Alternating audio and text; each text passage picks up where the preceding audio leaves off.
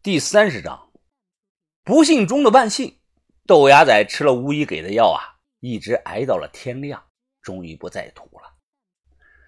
他盖着被子躺在床上，脸色发白，整个人就像是刚刚经历了一场大病。按照原本的计划呀，我们今天啊就要走，但是豆芽仔没法下地。我将七月爬的事情告诉了把头，把头脸色平静，对我说了一句话。见招拆招吧，让豆芽仔安心养伤，以不变应万变，真出了事儿，我替他扛着。另外啊，我还生怕呀靠山彪哥倒台，然后啊首领带着人啊进来之后啊把我们乱刀砍死。提心吊胆的等到了上午九点多，彪哥嘴里叼着烟啊牛逼哄哄的过来找我了。什么情况呀，彪哥？首领他，哎，能怎么样啊？彪哥弹弹手里的烟灰，两手一摊，哎呀，我在这里还能怎么样啊？有的人你能忽悠住他第一次啊，就能忽悠住他第二次啊，明白吧？放心吧，先放到肚子里啊，安心在这住着，啥事都没有。我松了口气。哎，你那个兄弟怎么样了？还行，比昨天晚上好了点早上喝了两大碗粥吧，也没吐。哎，我好啊，哎，那就行。年轻人啊，就得张嘴吃饭，只要胃口好，什么病都不是事儿。哎，你们打算在这里多留上一两天啊？想到了把头话呀，我点了点头。啊，哦，他摸着下巴想了想，我们的目标一致，呃，敌人都是七月爬。我都出卖他了，哎，那这次啊就得豁出去啊，说什么啊都得把他弄死。呃，我吩咐啊，他们快点收集那个尸蜡，我们能见到他的唯一机会啊，就是去送那个尸蜡。哎，有枪没有啊？他突然凑过来，低声的问我。我一愣，微微的点了点头。彪哥眯着眼睛，哎，你跟我们一块去，七月爬会检查送去的尸蜡的质量。哎，那是个好机会啊！到时候你就突然开枪，不要犹豫啊，一枪把他打死。如果弄死了七月爬，我的地位在部落里啊就会更上一层楼的。到时候我说一就是一，说二就是二，谁他妈也不敢不听我的话。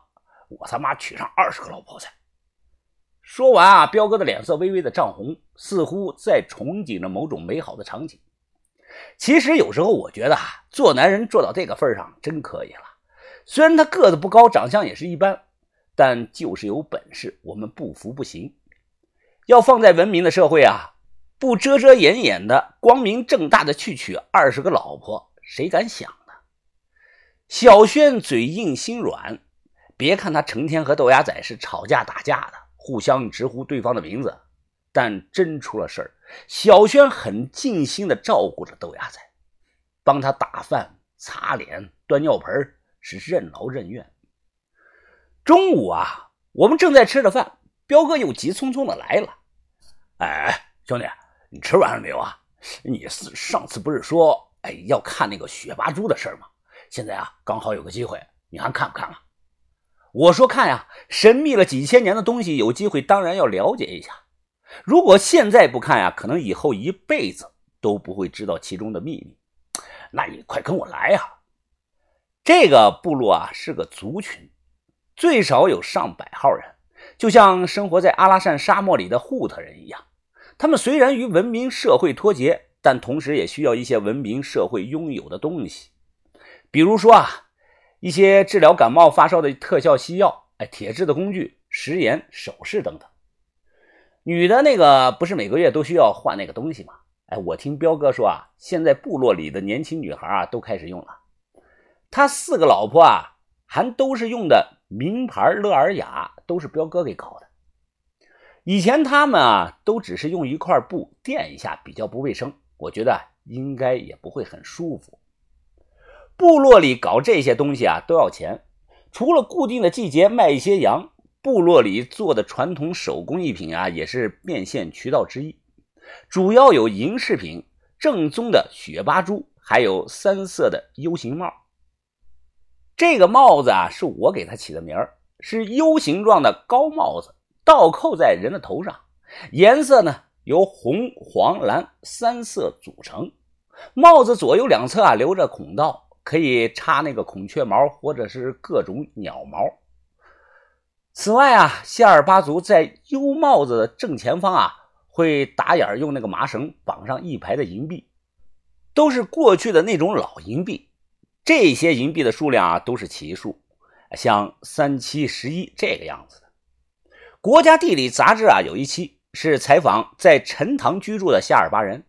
封面的那个女孩子啊，就戴着这种帽子。我个人认为啊，鸟毛和硬币的组合很好看，充满了异域的风情。部落里有几个，专门负责这种手工艺品，他们有个统一的称号，叫“葛拉”，意思就是心灵手巧的人。彪哥领着我啊，到了地方，不远处两座木屋啊，围着篱笆墙。院子里架了个大锅，看着啊像是正在烧什么东西，浓烟滚滚，不见人影。彪哥他拍了拍我，哎，看见没？就冒烟的那儿啊，雪巴猪啊正在锅里煮着呢。老葛拉的脾气坏得很啊，等下你尽量别跟他说话啊，有什么话你就直接问我，我什么都懂。哎，明白了没有啊？我点点头，跟他过去。到了地儿一看啊，大铁锅里煮着一锅黑黑的水，不透明，很稠，被火烧的是咕噜咕噜的往上的冒泡，还伴随着冒黑烟。我觉得颜色啊有点像煮的那种湿蜡。要是千年神秘的雪巴珠是湿蜡做的，那谁带谁死啊！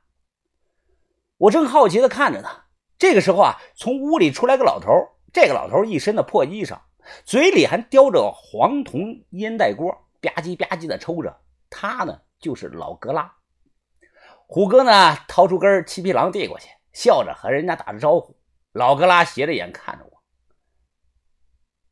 哎，彪哥，这锅里煮的是什么呀？”“哎，这个啊，这个这个我也不知道啊。”“哎，没事啊，我给你问问去。”问了老哥拉几句啊，彪哥马上对我说：“呃，这锅啊是在化料。”把做普通琉璃的那种矿石砸碎，哎，加上水煮，要煮上三天呐。今天这就是最后一天。哎，不对吧，彪哥，黑成这个样子了，琉璃矿石怎么能是这种颜色呢？要是那个东西，应该是灰白色的才对啊。哎，老格拉说啊，先要打一个底色，底色是黑色的，这样做出来的雪巴珠啊，才能看起来更加红。之所以这么黑啊，是因为它加了四斤的苏木粉。苏木粉，我印象中啊，这好像是古代一种能染色的东西。西汉时期啊，曾有人用苏木粉加朱砂来画那个古墓的壁画，在北方的一些大型古墓中啊，偶尔能看到。我说啊，能不能演示一遍呢？